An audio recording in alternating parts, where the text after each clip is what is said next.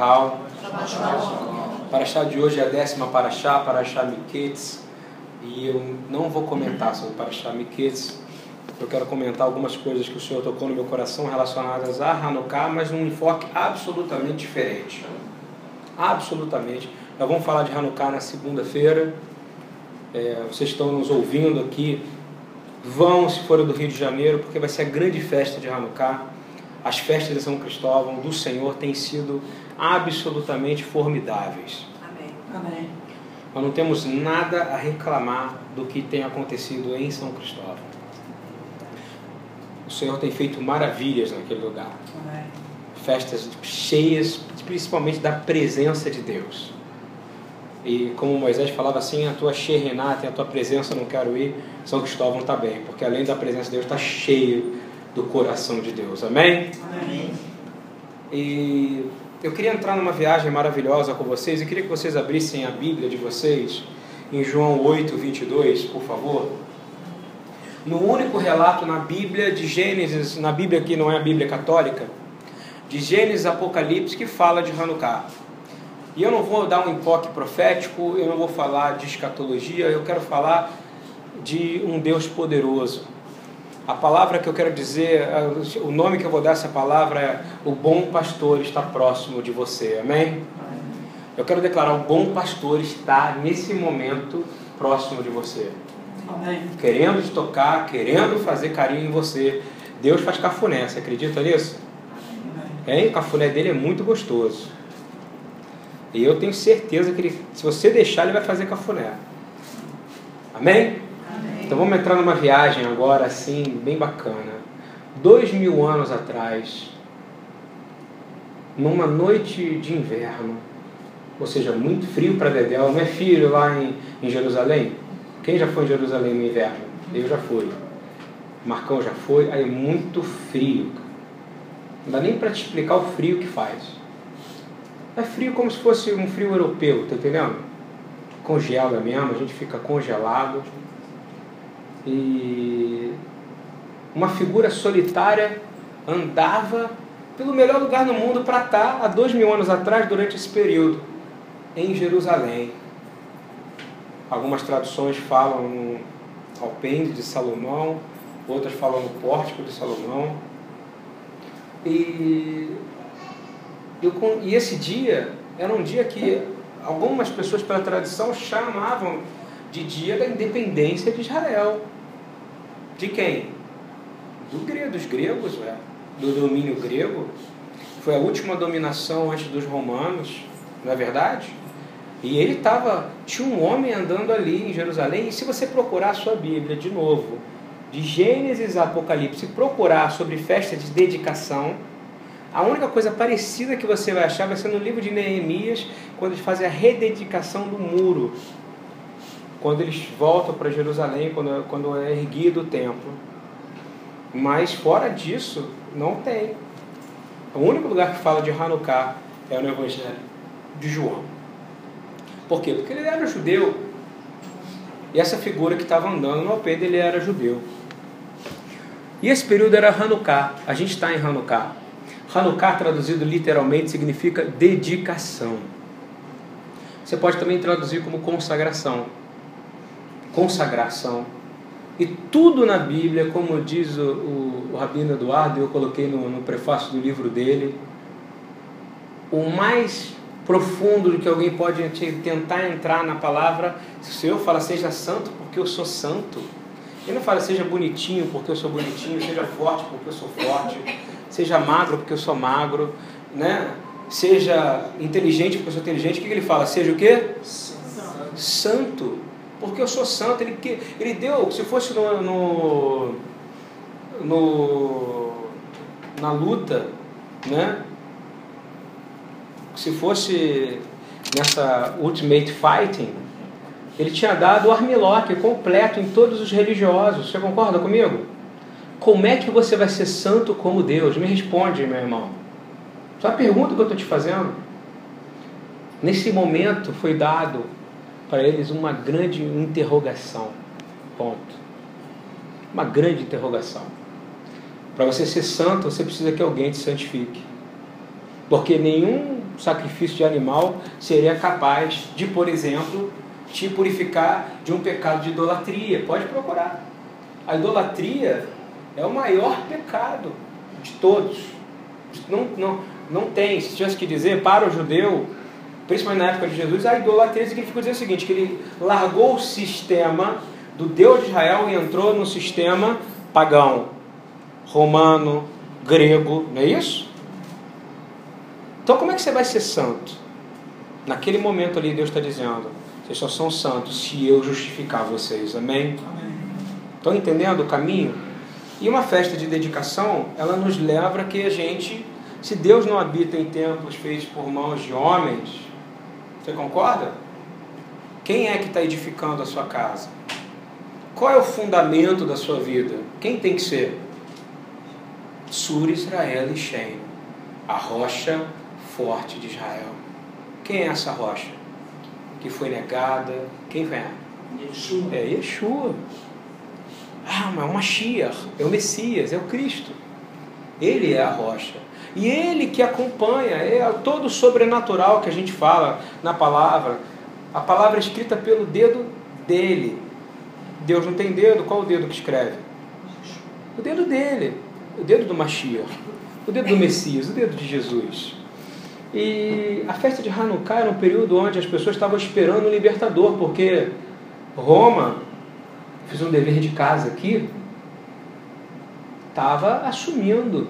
E no século 6, ou seja, 6 depois de Cristo, deve, ser, deve ter algum erro de data, a parte, a parte da, daquela região ali chamada Judéia foi tomada. Ela já era Judéia porque ela era Judéia dos romanos. Está entendendo isso? Então, eles estavam esperando, naquele período de Hanukkah, o que, que o judeu esperaria naquele momento? O próximo Macabeu. Quem era o próximo libertador? Qual era o próximo exército que ia vir libertar eles da de Roma nesse momento?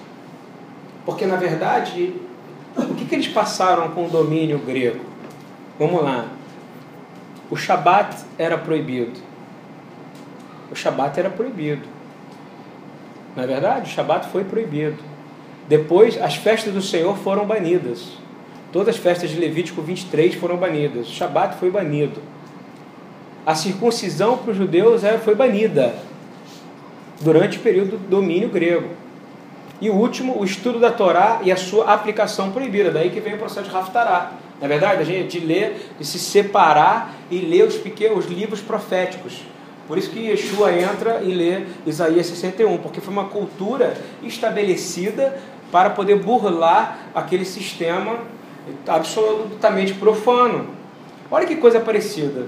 É, Roma efetivamente não fez isso, mas Roma efetivamente fez isso, não é verdade? Roma é, baniu o Shabat, não é isso? A igreja romana não é verdade? Baniu o Shabat. A igreja romana baniu as festas do Senhor, não é verdade? A igreja romana é, ela baniu o estudo da Torá porque ela matou a lei, ela dispensou a lei. E eu digo mais, no, no sentido profético, e lá vai o profético falando, o profeta, mas é verdade. No sentido de circuncisão que foi banida, a igreja aboliu Israel do plano de salvação. Está entendendo isso ou não? Naquele momento, os caras, tanto é verdade, se você for pegar João, João 10, na verdade, João 10, a primeira coisa que é perguntada para Yeshua, para Jesus, lá em Jerusalém, quando ele está andando pelo templo, é o que? Você é uma Machia? Deve ter sido mais ou menos assim. Eles viram o cara andando, viram as. Olha só, vou te falar uma coisa. No, no livro de Atos dos Apóstolos, fala que os homens do Sinédrio olhavam para Estevão e viram que ele tinha rosto de anjo. Você concorda comigo? Aqueles homens tinham visão espiritual ou não tinham? Então aqueles homens que foram buscar Jesus tinham visão espiritual. Eles sabiam quem é que estava andando ali. Por isso que eles foram atrás dele, porque ele brilhava naquela escuridão, amém? Ele brilhava ali, ele, ele assustava, porque com aquela simplicidade toda dele, aquela bondade toda dele, onde ele andava, ele chamava atenção não chamava, o povo não andava atrás dele, ele intrigava as pessoas. pessoas tinham inveja de sua bondade. E a primeira pergunta que fazem para ele é: Você é o Messias? Ou em outra palavra, eu podia dizer, não era Hanukkah? Estavam perguntando para ele: Você é o Judá, líder dos Macabeus novo que veio libertar a gente de Roma? Estão entendendo o que eu quero dizer ou não? Líder do exército que fez aquele milagre, que lutou cantando Micamor, Rabilim Madonai. Você é o Messias, ou seja, você é o guerreiro que vem devolver para nós. Porque só, você tem que entender que de seis, conta seis anos, mais uh, ah, 33 menos 6, faz a conta aí alguém, 27. 27 anos, ali, em 27 anos era pouquíssimo tempo que Roma estava ali, você entende isso? E aparece o cara que brilhava.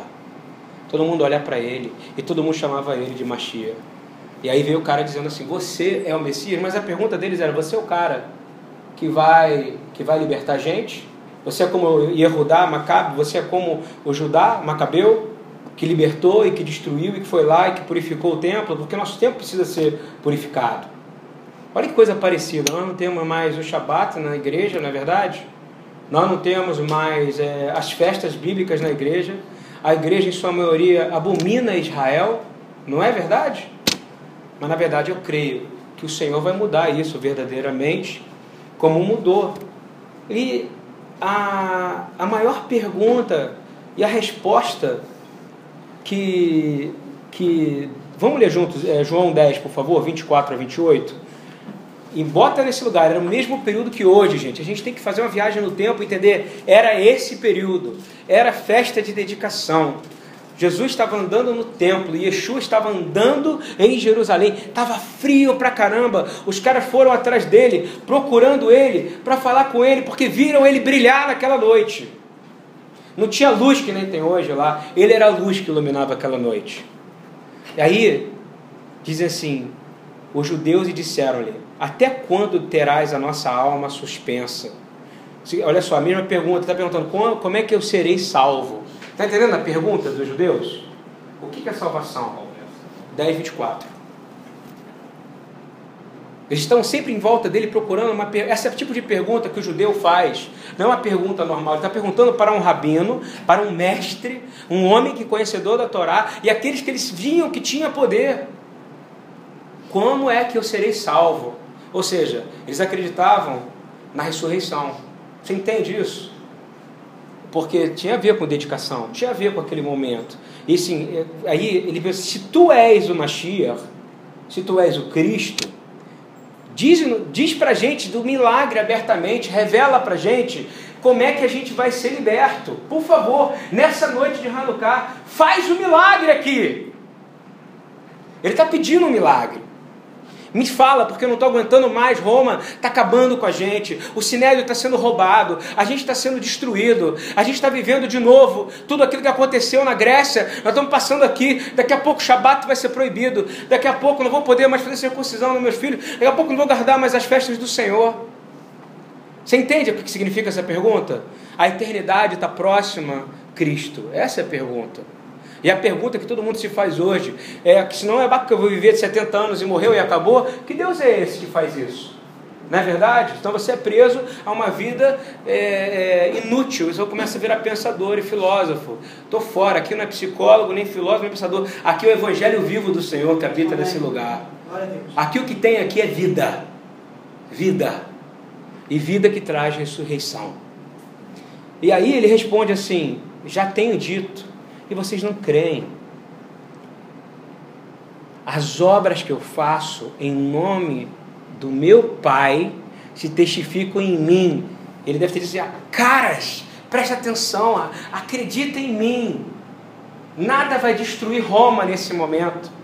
Vocês precisam mudar interiormente e ter paz interior e mudar a dependência real de uma de vencer uma batalha pela espada ou sei lá por que for, porque já está em mim toda a vitória que Israel precisa. Estão entendendo isso? E ele responde, continua: Mas vós não acreditam em mim, caras, porque vocês não são minhas ovelhas. Olha que pancada. E vou te dizer, por que, que ele usou a palavra ovelha? Aí é onde eu vou chegar. Por que, que ele usou a palavra ovelha? Guarda essa pergunta na cabeça. Como eu já tenho dito para vocês, as minhas ovelhas ouvem a minha voz. Amém? Amém? Então ele já se colocou como pastor. Você concorda comigo? Amém. Pastor. Ah, mas não tinha pastor naquela época, só tinha rabino. Espera aí. E os profetas que falaram constantemente que Israel passaria um momento como ovelhas perdidas sem pastor? Hein? Vou ler para vocês. E ele diz assim: Eu dou-lhes. Olha só o que ele está dizendo. Você quer saber como é que você vai ter a vida eterna na sua alma? Eu vou te dizer. Aí ele responde: Eu dou-lhes a vida eterna. E nunca hão de parecer, e ninguém as arrebatará da minha mão. Amém? Amém. Ninguém pode te tirar da mão do teu pastor. Amém? Amém. Ele é o pastor. Naquele momento, Yeshua estava direcionado a um ponto que poucos haviam visto naquele momento. Ele não estava mais falando de Roma, ele estava dizendo da cegueira espiritual que Israel estava vivendo naquele momento. Israel estava vivendo um momento de cegueira absoluta espiritual. Negociação, tentando negociar com Roma para não perder e para ganhar dinheiro, tanto a parte, toda a parte sinédria, tanto que Deus já não falava mais no templo, ele falava no deserto. Estão me acompanhando? E por que, que ele usa a palavra pastor e ovelha? Vamos comigo, Zacarias 10, 2, por favor. Aqueles caras, eles entendiam da palavra, se eles estavam lá dentro, eles entendiam da palavra de Deus, então eles sabiam o que, que ele estava dizendo. E havia um momento, ele estava dizendo: vocês são essas ovelhas que os profetas falaram que iam estar perdidas. E hoje há muitas ovelhas perdidas no mundo dentro da própria igreja. Assim como era ovelhas perdidas estavam dentro de Israel. Estão entendendo isso? Vamos ler. Zacarias 10, 2. Porquanto todos os ídolos são fraudulentos e mentirosos, adivinhadores têm falsas visões e falam sonhos enganadores, qualquer consolo que possa trazer é vão. E por esse motivo o povo vagueia como ovelhas desesperadas pela falta de um bom pastor. Isso foi profetizado. Quando Jesus falou isso em Hanukkah, aqueles entenderam, alguns entenderam que ele era o pastor. Ele está dizendo assim: não estão precisando de general agora, eles estão precisando de um pastor, amém? amém? Hoje a igreja está precisando de pastores outra vez. Pastores que não estejam preocupados com oportunidades, mas sim que tem que ter uma oportunidade, porque Deus doou alguém que é necessitado para que ele possa aplicar o Evangelho, amém? Aqui na BTI, a oportunidade é trabalhar no Evangelho. O pastor aqui, o bom pastor é o Senhor Yeshua, mas o pastor que ele botou aqui para poder ajudar vocês e direcionar vocês, ele mete a mão no arado e ele entendeu o que Yeshua falou, que o pastor dá vida pela ovelha. Poucos pastores seguem isso. Olha só de novo agora. Jeremias 23, 1, 2, por favor. Os Ai dos pastores que destroem e dispersam as ovelhas das minhas pastagens. Ai, pastores de Israel. Ele está dizendo, ele está falando o seguinte: Israel, vocês são ovelhas. Vocês são ovelhas e há um pastor. Agora, Ezequiel 34, 4, 6. Não fortalecestes a ovelha fraca não curastes a doente, não enfaixastes a ferida, não trouxestes de volta as desgarradas, nem buscaste as perdidas, pelo contrário, tendes dominado sobre elas com tirania e brutalidade. Era assim que Israel estava na mão do Sinédrio e na mão de Roma. E é assim que a igreja, infelizmente, está no dia de hoje. Essa é a verdade. Eu nunca fiquei em casa como eu fiquei ultimamente. Isso me fez levar a ver televisão. Eu vi uma coisa que eu nunca vejo, que é Jornal Nacional. Eu liguei o Jornal Nacional e vi o lixo da política brasileira. Um lixo, não é verdade? A gente não precisa ler. A gente lê na internet, mas o que eu vi é uma vergonha. Os caras brigando. Olha, o nosso Brasil, ele está realmente passando talvez o pior momento da sua história política. É o pior momento da sua história. E digo pior, e eu digo, a igreja está passando o pior momento da, da sua história no Brasil. A igreja brasileira está uma vergonha. aquilo que se diz. E aí eu fui tentar mudar de canal e falei, pô, vou ver se tem uma coisa crente aqui na televisão, né? Pô, entrei no set, estava lá, cara, o R.R. Soares para mim que era o melhorzinho, cara, cantando lá, falando assim, ó, agora você pode fazer sua doação dessa maneira, daquela maneira, daquela outra maneira, daquela outra maneira, e a ficha começou a cair, falou assim, pô, esse cara tem milhões de dólares, eu tinha visto uma propaganda dele na Forbes, ele com o patrimônio dele dá 75 milhões de dólares. Cara, dá vontade de chorar. Eu estava chorando com o Marco Gueixa ali dentro agora. Isso não é pastor, isso tem, esse cara está dentro disso aqui, ó. Não fortaleceu a ovelha fraca, não curou a doente, não enfaixou a ferida, não trouxe de volta a desgarrada, não busca a perdida. Pelo contrário, domina com tirania. Eu não estou falando mal da igreja, estou falando algo que me incomodou, porque eu falei, mudei de canal para ver se melhorava. No outro canal, em vez de Jesus, em vez do Evangelho, eu vi um cifrão em, apresentando uma igreja. Tem um, aqui, a igreja do Senhor, onde aí só case, parecia na época que eu fazia publicidade, case de publicidade, sabe? Pô, eu tinha, eu tinha dois feijões, agora eu tenho uma feijoada. Você está entendendo como é que era? Né? Ah, eu entrei com, com, com, com Uno, o Uno bolinho, o Uno, o Uno quadrado e saí de lá com tempra. Os cases são assim. Cara, isso é uma vergonha. A igreja brasileira está uma vergonha. Está precisando de avivamento. Sabe o que é avivamento? Avivamento é amar o próximo. Nós estamos sem pastor. Mas eu quero dizer, há um bom pastor na terra. Amém? Amém.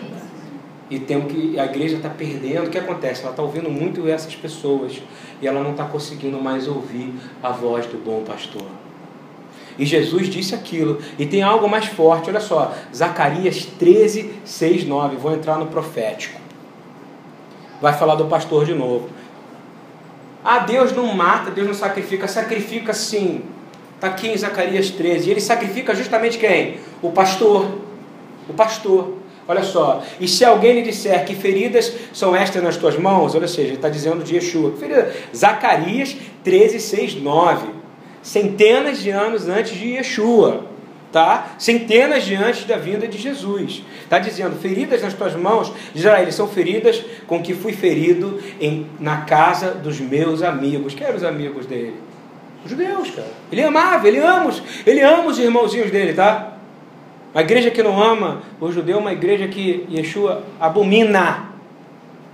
Porque você ia gostar de estar na casa de alguém que odeia seu irmão? Se alguém começa a falar mal de brasileiro perto de você, não vai te incomodar? Diga, por mais que você fale, o Brasil não presta, eu quero ir embora do Brasil, mas se alguém fala mal do Brasil perto de você, vai te incomodar. E a mesma coisa, fala mal de Israel. Fala mal de Israel para ver se, que, se Jesus gosta. Não gosta não, ele é o rei de Israel. Ele é o rei de Israel. Israel não tem rei até hoje, porque tá, ele é o rei. Israel é uma monarquia, precisa de rei. Sabe por que, que não tem hoje? Porque ele é o rei de Israel e vai reinar lá para todo sempre. Amém? E olha o que diz: as feridas na mão já seriam suficientes para falar que era ele, né? Depois ele fala: ó espada, desperta-te contra o meu pastor. Ele, o próprio profeta aqui está anulando qualquer possibilidade de falar que foi Israel, que foi o homem, que foi pessoa. Ele está dizendo: a espada se levantou contra. Deus está dando uma ordem: ó espada, levanta-te contra quem? O meu pastor. E contra o homem que é o meu companheiro. Quem é o companheiro de Deus? Quem é? Yeshua. Só ele. E diz assim: Diz o Senhor dos Exércitos: fere o pastor, espalha-se-ão as ovelhas, mas volverei a minha mão sobre os pequenos. O pequeno é a igreja, ok? A igreja são os pequenos, guarda isso, tá? É o corpo que teve acesso à palavra de Deus espalhada. Não, se, não, não fica ouvindo o que eu estou dizendo, achando que, ah, pastor está falando que nações são. Não, não é que é menores, pequenos, porque não foi nos dada a Torá como presente. A Torá chegou para nós através do povo de Israel, que teve que sofrer demais por isso e sofre até hoje, para que eu pudesse ter acesso ao livro de Gênesis, ao livro de Números, a todo o Antigo Testamento. Todos os profetas do Taná são judeus. Vocês entendem isso ou não? Todos, todos do Antigo Testamento. Então, é um livro judeu. Isso a igreja, os pequenos terão acesso, por quê? Porque eles não tinham acesso, eles eram menores. todos eram considerados menores. Aqueles que não tinham acesso à Torá naquela época eram o quê? Os menores. É que nem para nós, aqueles que não têm acesso à Bíblia são considerados menores. Você entende isso ou não?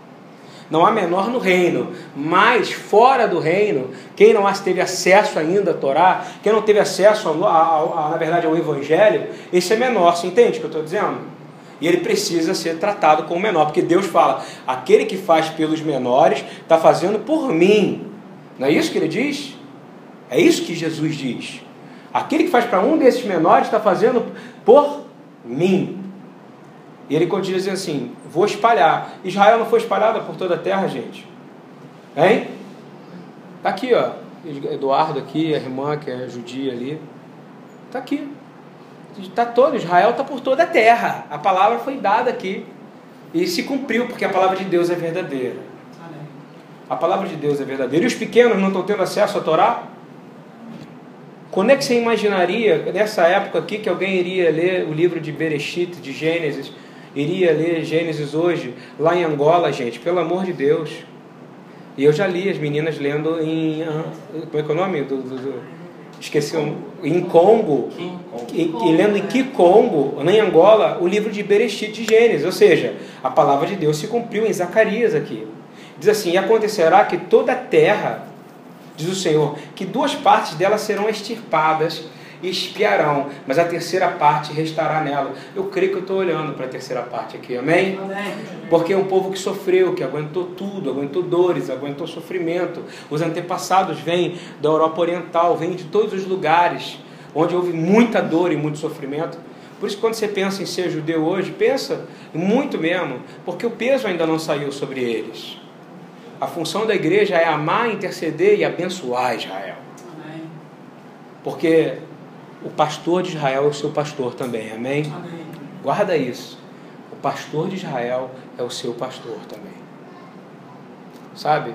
O pastor de Israel, o seu pastor, Pablo, é o pastor de Israel. É o pastor dela. É o mesmo pastor, está escrito em Zacarias, eu não estou nem apelando para o Novo Testamento. É o mesmo pastor, está aqui.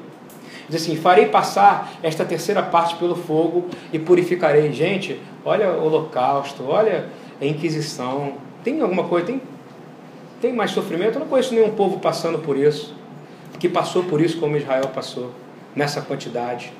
E aprovarei como se prova o ouro, ela evocará o meu nome e eu ouvirei e direi. Olha que lindo no final, repita comigo: é meu povo. Meu povo é meu povo, e ela dirá: O Senhor é o meu Deus. Amém? E quero dizer uma coisa boa para vocês: isso acontece hoje em Jerusalém. Eles chegam lá e dizem: O Senhor é meu Deus. Quando você vai em Israel, Pablo vai em Israel agora, ele vai chegar lá e vai ver os caras dizendo lá no cótel: O Senhor é meu Deus. Pessoas que vieram de todas as nações da terra. Não é verdade, Adão? A gente fica lá à noite e estão dizendo o quê? Atael. O Senhor é meu Deus. E eu logo após a morte de João Batista, para a gente terminar, eu quero. Tem dois, tem cinco minutos. Diz assim. Logo após a morte de João Batista, queria que vocês abrissem Marcos 6, por favor. Deu para entender por que, Jesus falou de ser pastor na noite de Hanukkah, sim ou não? Quero que você saia daqui falando, entendi por que, que ele falou. Precisa ouvir a voz do pastor estavam dizendo desse pastor. Eles não estavam precisando mais, eles estavam cegos espiritualmente. Foi a primeira vez que levantou um profeta e disse: Você está cego espiritualmente. Precisa ser guiado pela minha luz. Olha, em Marcos diz assim: logo depois da morte, acontece o episódio. Marcos 6. Marcos 6. Acontece a morte, eu vou ler no 6,30. Vou passar, vou ampassando. Estou chique, estou falando francês. Olha só. Os apóstolos ajuntaram-se a Jesus 6,30, tá? E contaram tudo, tudo que tinha feito e como que tinha ensinado, ou seja, estava contando para Jesus como é que foi a morte de João Batista. Você está entendendo isso? Era primo dele ou não? Se eu conto para vocês que seu primo de primeiro grau, que desde pequenininho na barriga das mães de vocês, vocês se conheciam, não é verdade? Vocês tinham amizade, vocês conheciam. O cara que te batizou, não é verdade? O cara que batizou Yeshua, e eu contasse Eduardo, pô, aí, teu primo morreu, você não vai ficar abalado? Você não vai ficar chocado com a notícia? Você fala, uau, estou mal, não é isso? Mas ele diz, não. Ele, ele vivia o evangelho que ele pregava. Na verdade, ele diz assim: negue-se a si mesmo, pegue a sua cruz e me siga, não é isso? Esse era o evangelho dele, não parou para sofrer. Olha o que acontece na sequência, ele diz assim: Vinde até aqui e parte de um lugar deserto e repousai um pouco, porque havia muitos que iam e vinham, ou seja, ele preocupou com os caras que estavam cansados. Está entendendo isso? Esse era Yeshua, tá? Esse, esse aqui é o pastor. Os caras chegaram, ele recebeu a notícia pancada que tinha morrido um parente que ele amava, o cara que batizou ele. Ele diz assim: Vinte vós aqui, parte, um lugar, parte a um lugar deserto e repousai um pouco, porque havia muitos que iam e vinham e não tinham tempo para comer, e foram sós num barco para um lugar deserto.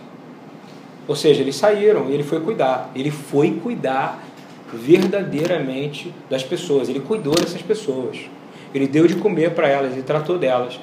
E aí, quando ele desce do barco, quando ele desce do barco, continuando, e a multidão viu-os a partir, e muitos o conheceram e correram para lá, e a pé de todas as cidades ali chegaram, primeiro do que eles. Ou seja, eles deram a volta para poder vê-lo primeiro, e aproximaram-se dele. E Yeshua, Jesus saindo, viu uma grande multidão, e teve pena deles, teve compaixão deles, porque eram como ovelhas sem o que? Estão entendendo o que eu estou querendo dizer? Ovelha sem pastor é algo que dói. Israel estava sem pastor. Eu acho que a igreja brasileira hoje ela está a perder o caminho do evangelho também.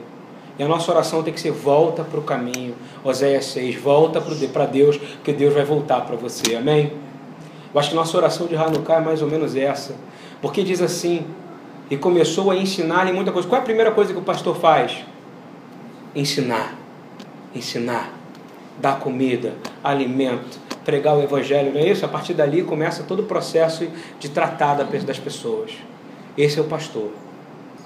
Quando a gente olha e vê que essa situação, que uma ovelha sem pastor ela é livre, hein?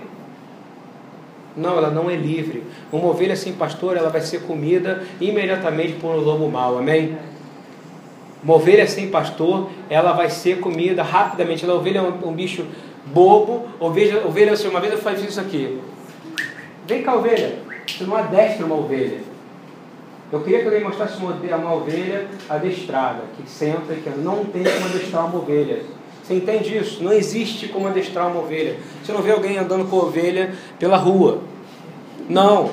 Ovelha segue o comando do pastor. Uma ovelha sem pastor, ela cai no abismo, ela morre. A palavra é tão clara, quando a palavra fala que ele desce da lá da montanha e vai, e vai buscar uma ovelha, sabe o que está dizendo essa palavra? Se você for entender e ter a visão do, dessa época aqui, porque não tinha sistemas de cerca como tem hoje, não tinha sistema de monitoramento de satélite como tem hoje, não. Quando o cara descia lá da montanha e ia pegar a ovelha que se perdeu, significa que provavelmente as outras 100 se perderiam. Você está entendendo? E as outras 99 se perderiam. Você está entendendo como é que funciona isso? Se ele saía para pegar uma, ele estava o quê? Entregando na mão de Deus todas as outras. Isso é muito importante vocês entenderem. E a gente começa a entender que a gente vê que uma ovelha sem pastor ela está exposta a assalto, está exposta a qualquer perigo, está exposta a Roma, está exposta a uma igreja mentirosa, está exposta ao judaísmo mentiroso, está exposta a qualquer pensamento, a qualquer sofisma. Concorda? Você está sem pastor, você está entrando no, no, quesito de Zacarias e você está o quê? Você faz parte dos dois terços que vão padecer. Por isso que no livro de Apocalipse fala claramente que um terço do planeta Terra inteiro, não vou entrar nisso, mas é para você entender, ah, mas dois terços de judeus vão morrer. Que eu já ouvi muito pastor falar isso. Eu quero dizer, bonitão, que no livro de Apocalipse fala que um terço da Terra inteira, são 7 bilhões, divide por 3, vai dar 2 bilhões e alguma coisa, não é isso? Vai morrer. Morreu. Se está na palavra, já aconteceu, amém? amém? Só não vai padecer aqueles que disserem que o Senhor é Deus, como está em Zacarias, amém? Então você precisa, porque vão ser ovelhas sem pastor. 2 bilhões. Uau! Nem se compara quantos judeus morreram, não é isso? Então a igreja tem que ficar menos soberbecida, tem que começar a ficar menor. Né? E quando eu começo a entender que nós somos é, homens, precisam também, para que a gente seja verdadeiramente livre, a gente precisa de um pastor que oriente nossos passos, amém? Que ilumina a sua mente. Porque essa liberdade humana filosófica, ela não existe. Ela não existe. Ah, eu sou livre. Você só é livre porque você tem um Deus que te permite ser livre e andar livre. Amém. Mas na verdade, você tem que ter uma dependência divina desse Deus, como todos os homens da palavra tiveram. E a gente entende que a liberdade só foi dada para a gente, para a gente poder ter um ouvido livre para ouvir uma voz. Você está livre para ouvir a voz de Deus, amém? Deus te deu liberdade para você amá-lo e para outra coisa, para você poder ouvir a voz dele. Você não teve um momento de angústia demais e que você precisou ouvir a voz de Deus? Hein? E que nenhum ser humano te ajudou? Nenhuma voz de homem pôde te ajudar? Nós precisamos de um pastor que nos chame, amém?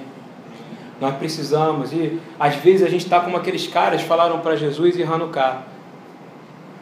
E a gente não está reconhecendo mais a voz dele, porque a informação é tão grande internet, televisão, jornal nacional, canal aberto, canal fechado, multishow, é, todos esses programas, tudo que você vê, Facebook, Twitter, Instagram, tudo isso, tudo é dispersão, tudo. A gente estava desacostumando de ouvir a voz de Deus. Ah, mas ele está falando de um pastor, que será que é outro homem? Não porque só Deus pode se colocar na frente do homem, amém? De novo, eu não estou falando de um homem pastor, eu estou falando de um Deus pastor, amém? Estou falando de um Deus que diz que Ele é pastor, de um Deus que fala que as ovelhas vão estar perdidas, mas de um Deus que manda um bom pastor, amém? Eu quero dizer que Deus vai condenar e já está condenando os falsos pastores, mais cedo ou mais tarde. Olha o que eu estou dizendo. Falei isso lá dentro, dia 11 de dezembro. Espera um ano, dois anos, CPI das igrejas evangélicas brasileiras. Guarda isso, essa palavra pega. CPI das igrejas evangélicas brasileiras. Me cobra.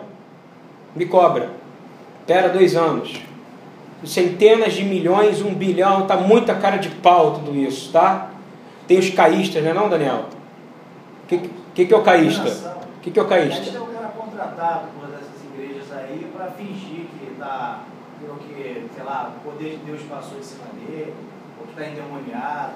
Ou seja... O Tribunal Superior do Trabalho condenou uma igreja aí vínculo empregatício com esses caístas. Olha só, tem vínculo... Se você é caísta e está me ouvindo agora, salve-se.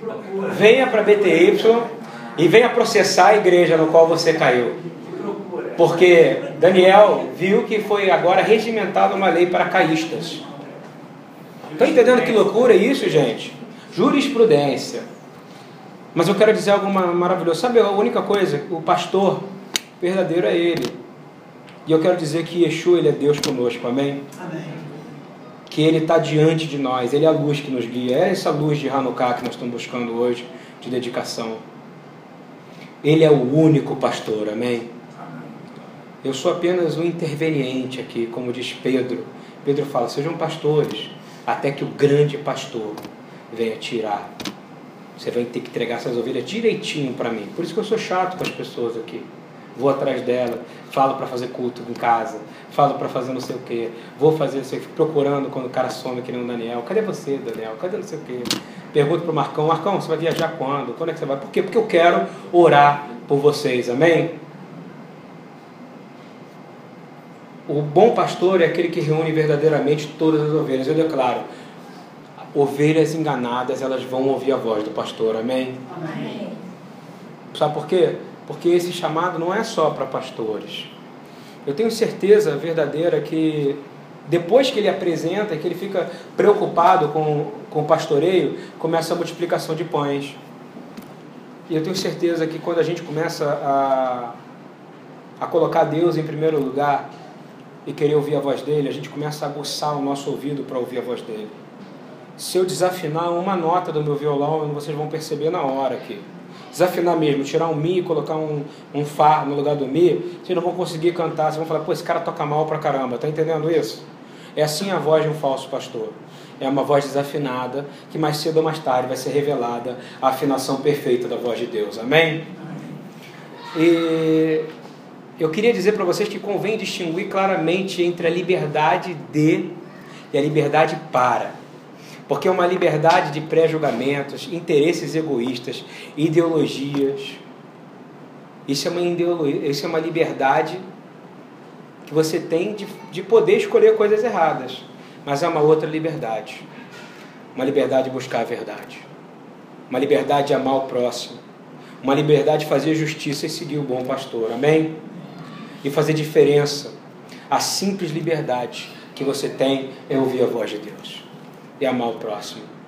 A fé dá a verdadeira segurança em Deus e nos faz superar toda a desorientação, porque não há confusão em quem ouve a voz do bom pastor. Amém? Para terminar, lendo João 10, 11 e 17, que é maravilhoso. E ele responde todas as perguntas proféticas que eu falei. Eu li, to, eu li os profetas judeus falando de pastor e de ovelha, não é verdade? Ah, mas não tem pastor na Bíblia? Tem. Tem pastor no Antigo Testamento? Tem. E olha quem é que vai se revelar como um bom pastor. João 10, 11 e 17. Eu sou o bom pastor. O bom pastor que dá vida pelas ovelhas. Mas o mercenário e o que não é pastor, de quem não são as ovelhas, vê que vem o lobo e deixa as ovelhas e foge. E como isso acontece? E o lobo as arrebata e a dispersa as ovelhas. Ora, o mercenário foge porque é mercenário e não tem cuidado com as ovelhas. Eu sou o bom pastor. E conheço as minhas ovelhas. Ele está dizendo: Eu conheço as ovelhas perdidas. Eu conheço essas ovelhas que foram faladas pelos profetas. E diz assim: E das minhas eu sou conhecido. E você conhece ele também. Assim como o Pai me conhece a mim, também eu conheço o Pai e dou a minha vida pelas ovelhas. Terceira vez. Ainda tenho outras ovelhas que não são deste aprisco, ou seja, são vocês que estão sentados aqui, amém? Também me convém agregar estas, e elas ouvirão a minha voz, e haverá um rebanho e um pastor. Por isto o Pai me ama, porque dou a minha vida para depois tornar a tomá-la. Ou seja, está dizendo aqui a resposta, isso aqui é a resposta para a pergunta que foi feita lá. Você vai poder ressuscitar porque eu também vou ressuscitar. Amém? Estão entendendo isso? E fechando, eu quero orar com vocês o Salmo 23. Vamos orar o Salmo 23? É uma coisa interessante a gente entender o Salmo 23. Fechei aqui 43 minutos, como eu queria. Conseguiu 45, olha só. Salmo 23 é uma oração, gente. Por que que Davi fala? Por que que Davi fala que o Senhor é o meu pastor.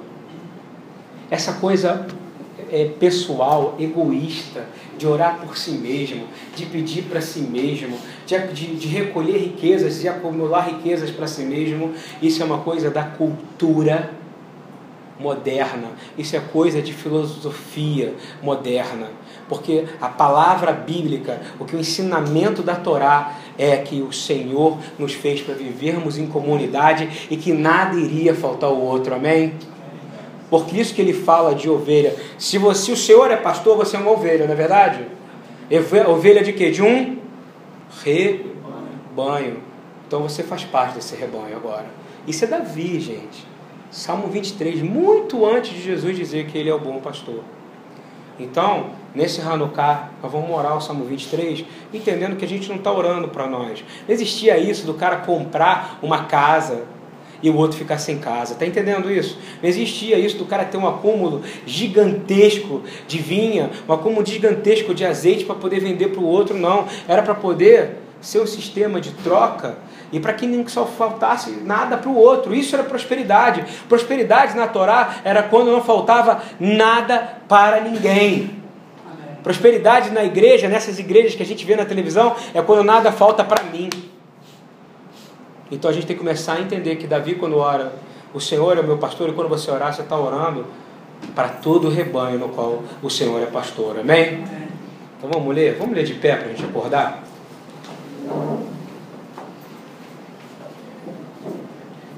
Quero que vocês repitam comigo na minha tradução aqui, por favor, e a gente termina, porque eu acho que essa é a oração perfeita para Hanukkah. O Senhor é o meu pastor Senhor é meu pastor. E nada me faltará. Nada me faltará. Deitar-me faz em verdes pastos. Guia-me mansamente a águas tranquilas. Refrigera minha alma. Guia-me pelas veredas da justiça. Por amor do seu nome. Ainda que eu andasse pelo vale da sombra da morte, eu não temeria mal algum, porque tu estás comigo. A tua vara e o teu cajado me consolam. Preparas uma mesa perante mim, na presença dos meus inimigos. Unges a minha cabeça com óleo. Declaro meu cálice transborda. Certamente que a bondade e a misericórdia me seguirão todos os dias da minha vida e habitarei na casa do Senhor pelos longos dias. Repita comigo que eu possa no dia de hoje e a partir do dia de hoje ter um ouvido, um ouvido afinado para ouvir a voz do bom pastor. Louvado seja o nome do Senhor. Amém. Hag Sameira.